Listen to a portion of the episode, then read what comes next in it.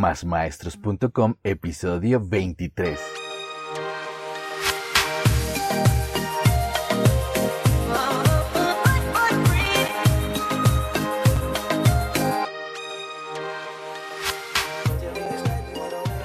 Buenos días, tardes o noches, maestros, maestras y todos aquellos amantes de la educación.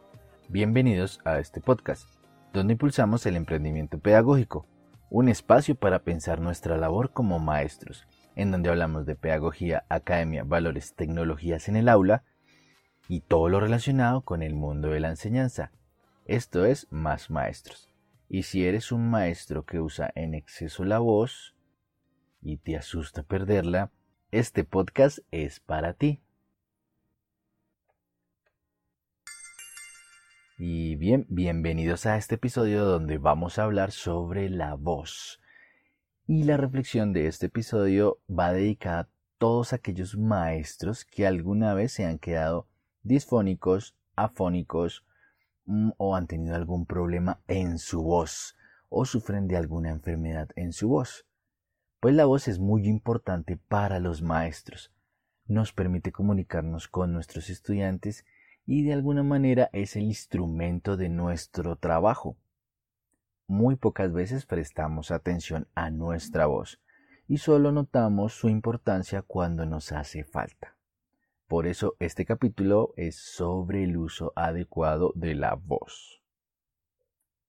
Y bien, vamos a empezar para revisar en principio qué es la voz.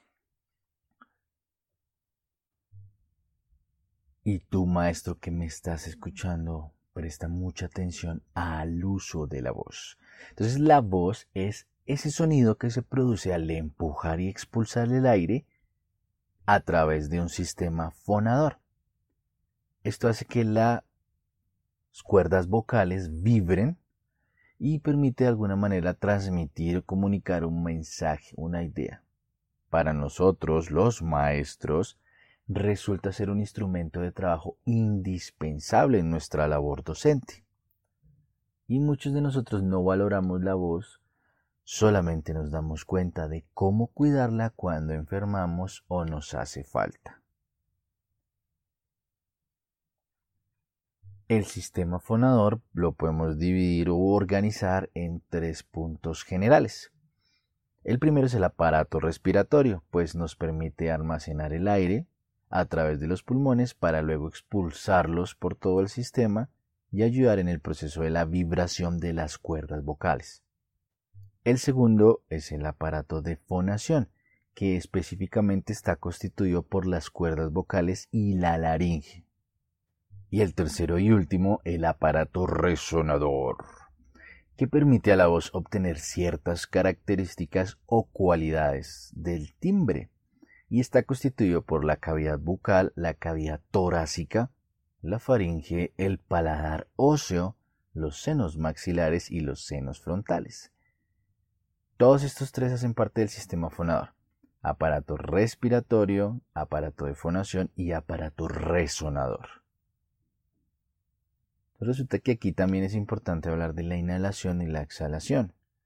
En la inhalación, pues es cuando ingresa el aire a los pulmones, y esto se logra debido a que los músculos asociados a la respiración, tanto a la caja torácica en los pulmones como el diafragma, se encargan de ayudar a la expansión de los pulmones y el ingreso del aire al sistema respiratorio. Entonces uno puede inhalar profundo y extender y realizar una frase muy larga y a medida que va saliendo el aire a través de la exhalación o la expiración, se va empujando hacia afuera con una fuerza y eso nos permite que las cuerdas vocales vibren de diferentes maneras para producir diferentes sonidos que conforman el lenguaje hablado. Entonces, esto es pues lo que ocurre cuando hablamos entonces de cómo se produce la voz. Pero hay algunos aspectos que quería comentarles sobre el cuidado de la voz, que creo que es lo esencial. Uno de los problemas que afrontan los maestros, los docentes, con mayor frecuencia, es que se enferman por usar demasiado la voz. Entonces estamos dentro del aula de clase, comunicamos las instrucciones, acompañamos de una explicación, un proceso, a veces nos extendemos explicando alguna temática, hablamos por hablar, acompañamos las preguntas de los estudiantes, se acaba la clase y tras del hecho salimos a seguir hablando con nuestros compañeros de trabajo. Salimos de trabajar y llegamos a nuestra casa y seguimos hablando. Y pareciera que fuera muy difícil callar a un Eh, cállate, Manuel. Callar a un maestro. Porque efectivamente pareciera que esto fuera un don, el don de la charlatanería, como decían por ahí, el don de la habladuría. Y entonces las enfermedades aparecen de forma muy frecuente en los docentes, en los maestros, y tienden a afectar las vías respiratorias, a presentar trastornos de la voz, y esos dos afectan efectivamente la voz, tanto las vías respiratorias como los trastornos de la voz. Pero miren lo importante que no tiene que ver con el cuidado de la voz, pero resulta que los maestros también tenemos cierta tendencia a sufrir de problemas ociomusculares porque siempre estamos de pie, estamos en movimiento, en nuestra actividad la hacemos en movimiento constante, no estamos sentados enfrente de un computador como un oficinista o como una persona que trabaja en una empresa, en una multinacional. No, podemos tener ese tipo de problemas. Y también sufrimos los maestros de los problemas asociados a la salud mental. Pero bueno, esos dos los vamos a dejar para otro episodio, problemas ociomusculares y salud mental, y nos vamos a dedicar únicamente a la voz, a las vías respiratorias a la voz. Es muy común que se presenten afecciones a la voz, a las cuerdas vocales. Y entonces tenemos, por ejemplo, la laringitis, que es una infección porque andamos por ahí, tenemos una gripa o hay un virus rondando en el ambiente que es muy fácil que se nos prenda, sobre todo cuando estamos en, en centros educativos tan grandes donde hay casi más de mil, dos mil o tres mil estudiantes pues los virus ahí pululan, están por todo lado. Entonces, una infección en la laringe mal cuidada, pues nos va a resultar en una laringitis. Entonces, tenemos inflamada la laringe y eso nos va a generar dificultades en nuestra voz. Todo lo que termine en itis significa inflamación, laringitis. Eso dicen los médicos. Eh, otra afección muy común son los pólipos, nódulos o quistes en las cuerdas vocales. Entonces son, eh, la diferencia radica en cómo es la lesión. Entonces los pólipos, los nódulos o los quistes pueden aparecer allí en las cuerdas vocales. Los pólipos pues tienden a ser como pequeñas acumulaciones de tejido. Eh, los nódulos, y, entre los pólipos y los nódulos pueden tener alguna acumulación de tejido o pueden tener alguna acumulación de grasa o un quiste pues que ya es unas células que están acumulándose allí y dependiendo pueden ser benignos o malignos, ¿no? Dependiendo de eso, entonces ya podríamos hablar de una lesión cancerosa. Entonces, y, ahí ya habrían otro tipo de lesiones como precancerosas o cancerosas, entre las, en las cuerdas vocales también da cáncer. Porque el cáncer da en todo lado. Donde haya una célula puede haber cáncer. Y efectivamente lo que tenemos allí pues son células, entonces en las cuerdas vocales también puede tener lesiones cancerosas. Ahí tendremos como las afecciones más comunes. Eso sin contar los síntomas que tendríamos por alguna afección de este tipo, que serían las famosas disfonías o afonías. Y entonces tenemos unos factores de riesgo que aumentan en que la voz pueda lesionarse, dañarse, o bueno, la voz no, las cuerdas vocales. El primer factor de riesgo alto es el consumo de bebidas alcohólicas. Esto porque el alcohol tiene unos efectos no solamente en el sistema nervioso, sino también en el tracto digestivo. Y entonces tenemos allí que hay una zona que se comparte entre el tracto respiratorio y el tracto digestivo, que es la zona de la laringe. Entonces el alcohol hace que cambie ese medio y puede ocasionar daños el consumo excesivo de alcohol puede ocasionar daños a las cuerdas vocales y al proceso del habla, a la voz. También tenemos otro factor de riesgo que son las alergias. Algunas personas suelen ser alérgicas a algunas sustancias. Y esto puede afectar a la voz. ¿Por qué? Porque afecta los músculos que están asociados a esa caja de resonancia, a las mismas cuerdas vocales, ¿sí? O a los tejidos que los acompañan. Otro factor de riesgo es las enfermedades por un reflujo gastroesofágico. Entonces, el reflujo gastroesofágico lo que hace es que devuelve los jugos gástricos que ya se encuentran en el estómago y los devuelve por el esófago hasta llegar hasta la laringe, casi a la glotis, la epiglotis, donde están las cuerdas vocales. Entonces eso causa, un nivel muy ácido allí, entonces puede lesionar y dañar las cuerdas vocales. Las enfermedades que ya hemos nombrado enfermedades de vías respiratorias, cuando eh, resulta que hay un virus en el ambiente o una bacteria, si un neumococo o una gripe, una influenza común, y entonces nos enfermamos, pues las vías respiratorias son las primeras que sufren. Otro factor de riesgo es el estrés psicológico. Y aunque no lo crean, el estrés, el agobio, el cansancio físico-mental, pues nos lleva a que la voz pueda tener lesiones. Entonces la voz se puede ver afectada por ese estrés psicológico. ¿O no han notado cuando uno intenta llamarle la atención a alguien o está enojado, cómo le puede temblar la voz de la ira, del, mal genio, de la molestia, del enfado? Pues ahí está. Eso afecta a la voz. El estrés psicológico afecta, los estados emocionales afectan la voz. Entonces no es lo mismo grabar este podcast cuando yo estoy triste porque la voz va a sentirse diferente, se va a escuchar diferente. Mientras que si estoy enérgico y estoy demasiado enérgico, tanto que parece que estuviera enfadado, ahí hay los estados emocionales pueden hacer que nuestra voz se altere y también sufra lesiones, se agobie, por decirlo así. Otro factor de riesgo es gritar.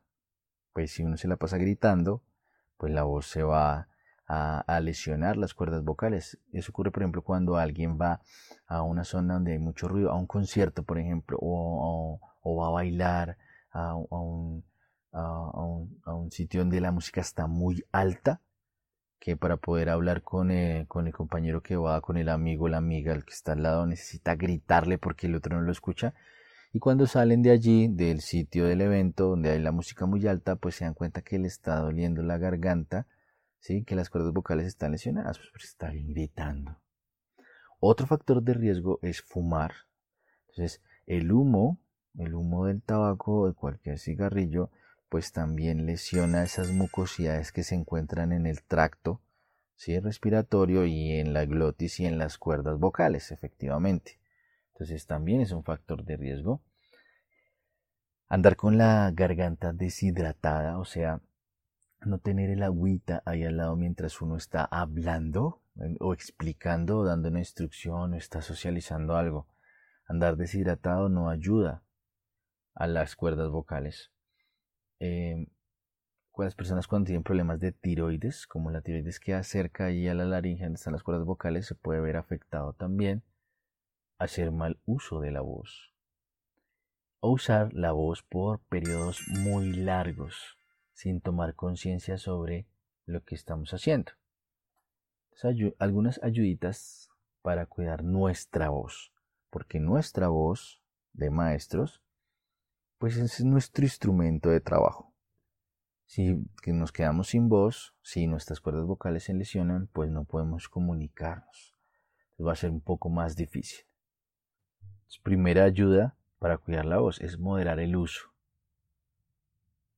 Hay hay veces donde hacemos clases magistrales y explicamos y exponemos y duramos hablando mucho tiempo, 45 minutos seguidos, 50 minutos seguidos, 60, 80, bueno, más, muchos minutos. Nos pasamos hablando, hablando, hablando, hablando. Hay que moderar el uso allí. Otra ayuda es evitar susurrar. Es decir, hablar mucho más bajo, porque aunque no lo crean, esto requiere un mayor esfuerzo vocal. O sea, necesitamos hacer más esfuerzo en las cuerdas vocales. Entonces, cuando alguien está hablando así muy quedito, muy pasito, está esforzando más la voz. Eso debemos evitarlo. Y miren lo contradictorio, cuando alguien se enferma y tiene una disfonía que está un poco ronco o la voz se escucha diferente o casi está sin voz, empieza a hablar susurrado para que los demás le entiendan y está haciendo lo contrario. está esforzando más.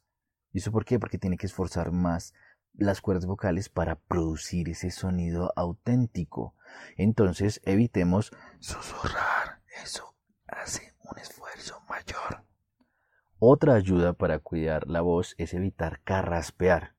Y aunque no lo crean, ya he como parado como 3, 4 veces y le he puesto pausa a la grabación, no solamente por la cantidad de aviones que están pasando esta noche cerca a mi casa, sino porque he tenido que detener para poder carraspear. Voy a parar otra porque viene otro avión. Eso no debemos hacerlo, porque entonces estamos esforzando nuestros músculos y nuestras cuerdas vocales. Debemos evitar carraspear. Eso no ayuda a nuestra voz. Yo lo estoy haciendo para ejemplificar, para que tú, mi querido maestro, no lo hagas porque dañas tu voz. Y otra ayuda es evitar realizar esfuerzos mientras hablamos, es decir, no realizar fuerza física.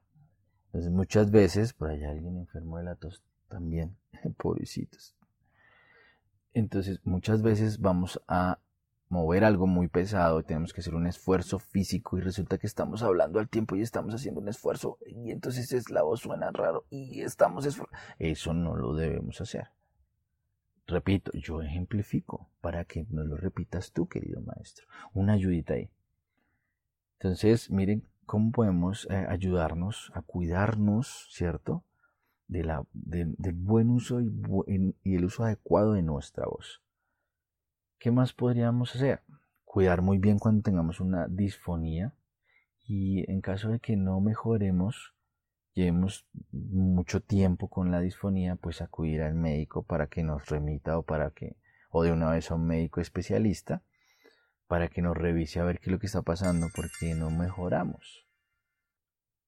Obviamente, eh, mantener la hidratación, porque ya dijimos que un riesgo es estar deshidratado, pues una ayudita para nuestra voz, una ayuda para nuestra voz es mantener hidratación constante. Entonces, cuando vamos a las clases, cuando vamos a las conferencias, a, las charlas, pues ir con agüita para poder ayudar a nuestra voz, a nuestras cuerdas vocales. Controlar la fuerza de la voz y la intensidad. Porque muchas veces no hacemos conciencia sobre el timbre, el tono o lo que llamamos el volumen de nuestra voz. O sea, qué tan alto nos escuchamos o qué tan bajito y pasito nos escuchamos que todos los estudiantes no nos pueden escuchar. Controlar eso es muy importante.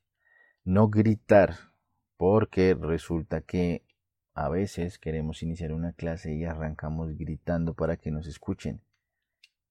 mala idea. O estamos en un ambiente muy ruidoso, los niños no hacen silencio, no están en silencio para iniciar la clase, la actividad, y queremos gritar para que nos escuchen. No. Entonces siempre el silencio llama silencio. Yo no puedo iniciar una clase, una actividad, si todos no están en silencio. Y es más importante que aprendan eso y, y así nos demoremos 5 o 10 minutos, lo van a alegrar por sí solos. Entonces, eso es importante, no gritar. Controlar las emociones en el aula. A mí me ha ocurrido, no sé a ti, querido maestro. Y resulta que estamos en una clase y empieza a molestarnos algo, hay un estudiante que está siendo grosero con otros, les llamamos la atención y nos vamos enojando y el tono de voz se va subiendo y entonces hay que controlar esa emoción en ese momento. Sí, difícil, muy difícil. Y entonces no sabemos cómo, pero se nos sale el Hulk que lleva adentro. Lo digo porque a mí se me ha salido en muchas ocasiones ese Hulk que llevo dentro ese demonio que llevo dentro se sale por no hacer un control de las emociones. Y cuando me doy cuenta, la garganta está doliendo. Ah, y puede ser que me haya enojado y haya dicho tres frases y ya con eso me siento extraño en la voz. No iniciar la clase, ya lo hemos dicho, en un ambiente ruidoso. Descansar la voz. Hay maestros y maestras que les encanta hablar entonces salen de una clase, van a otra clase, están todo el día en clase, salen y llegan a la sala de profesores o a hablar con sus otros compañeros y no cierran la boca. Hay que descansar la voz, no decir nada. O llegan a la casa y siguen hablando y siguen hablando y siguen hablando. Y la voz es el instrumento, se va a cansar, se va a dañar. Entonces hay que descansar la voz, cerrar la boca.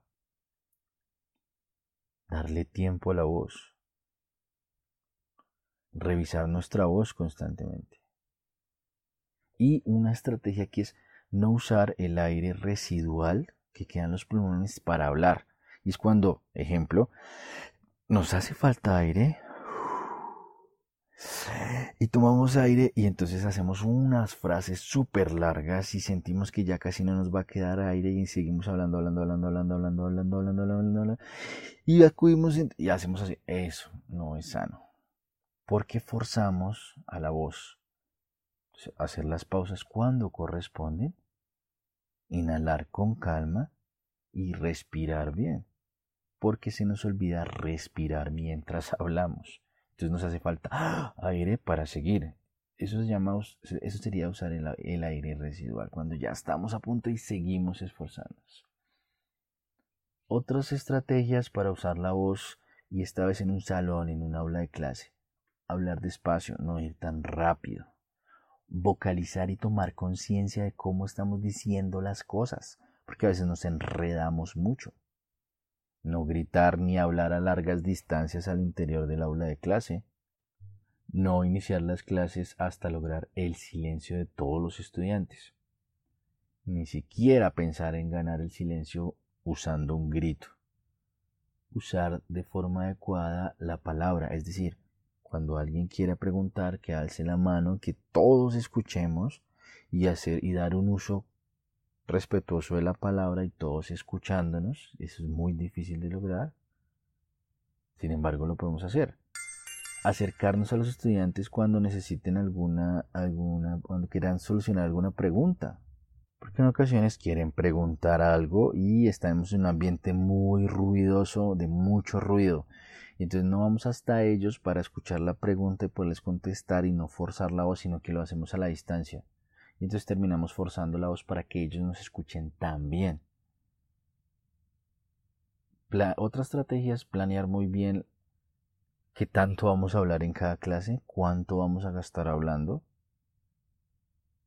Y no explicar todo, toda la temática, no hacer una clase magistral y no vivir de clases magistrales a toda hora.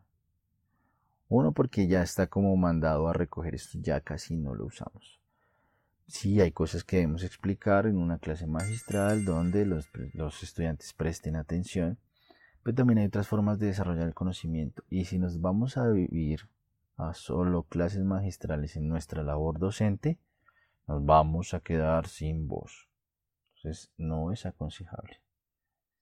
Y bien, conclusiones de este episodio sobre algunos tips para cuidar la voz que la voz es un instrumento esencial y especial para todos los maestros. La salud de la voz y de nosotros como maestros es primordial. Debemos cuidar la voz porque es a través de ella que compartimos lo que, lo que queremos que enseñar, compartimos aprendizajes a través de nuestra voz. Debemos tomar conciencia sobre la forma en la que proyectamos nuestra voz, usamos nuestra voz. Porque la voz nos permite comunicarnos de maneras indescriptibles y si lo hacemos de forma adecuada, estamos logrando un montón de cosas. Para que te cuestiones las típicas preguntas al finalizar cada episodio. ¿Cuántas veces en el año escolar te enfermas tú de maestro de la voz? O tienes alguna afección de vías respiratorias. ¿Cuántas veces pasa eso? Tú, maestro, que estás al otro lado escuchándonos, escuchándome, ¿cuidas tu voz? ¿Tienes conciencia sobre cómo cuidar tu voz? Y la última pregunta es, ¿usas alguna estrategia para cuidar tu voz que no hayamos dicho aquí? Y bien, esto fue otro episodio de Más Maestros. Esta vez hablamos sobre la voz. Y algunas recomendaciones para no perderla. Recuerden que pueden encontrar más información en nuestra web y digo nuestra porque quiero que hagan parte de esta comunidad, másmaestros.com. Recuerde que pueden escribirme al correo manuel por si quieren compartir alguna idea o tú, maestro que me estás escuchando, quieres grabar algún episodio conmigo sobre algún tema específico o simplemente quieres contarnos una experiencia que te haya parecido súper exitosa y la quieres compartir con la comunidad. Compartan, colaboren, comuniquen, cuéntenle a alguien que escucharon a un loco hablar de educación y qué bueno que también lo escuchen. Gracias por escucharnos y ayudarnos a crecer. Queremos ser más maestros. Pueden seguirnos en cualquiera de sus aplicaciones de podcast y recuerden que dejamos información en los comentarios de cada episodio, links o algunos datos importantes si no pueden ver ese tipo de información organizada, pueden ir a la web a revisarla. Lo digo porque algunos gestores de podcatcher, que, eh, de podcast, algunos gestores, pues no se ve muy bonita esa información. Lo digo específicamente por Spotify. Entonces la información sale en texto plano, corrido, sin, puntos aparte, sin espacios, sin interlineado. Bueno, pero si necesitan la información un poco más organizada, pueden ir a la web. Recuerden que nos pueden seguir en cualquiera de sus aplicaciones de podcast, donde quieran, nos pueden compartir por donde quieran. Y pueden seguirnos en algunas redes sociales, compartimos cositas interesantes, pero no nos sigan en todas, la verdad. Una nomás. Y recuerden convertirse en más maestros que cuiden su voz.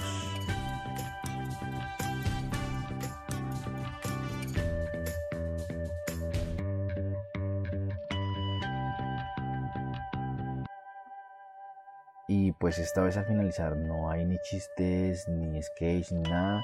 Hay un reto el día de hoy, ese te reto a tu maestro. Y yo creo que no, ya no creo que vayas a hacer, hacer, hacer esto. Pues bueno, es igual, es un reto y no creo que lo logres. Pero bueno, que no eres capaz de compartir este episodio a ese maestro que siempre se enferma de la voz en tu colegio, en tu escuela, en tu instituto, en tu universidad o donde quieran porque siempre hay alguien que vive enfermo, parece que ese pobre hombre no va a tener o esa pobre mujer no tuviera salud. Compártanle, de pronto le pueden ayudar. Bye, un abrazo.